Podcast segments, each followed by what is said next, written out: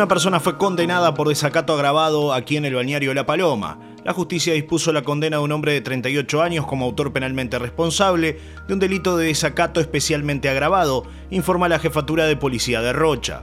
El viernes en horas de la tarde se concurrió a una finca de La Paloma donde una persona del sexo masculino había amenazado a su expareja y se encontraba agresiva.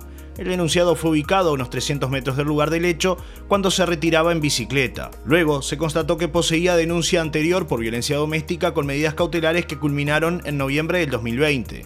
La justicia de paz dispuso que se intime al mismo de no comunicación ni acercamiento hacia la víctima y núcleo familiar por 180 días, en un radio de 300 metros, lo que se cumplió. Más tarde, la persona referida concurrió nuevamente a la casa de la denunciante, por lo que se procedió nuevamente a su detención.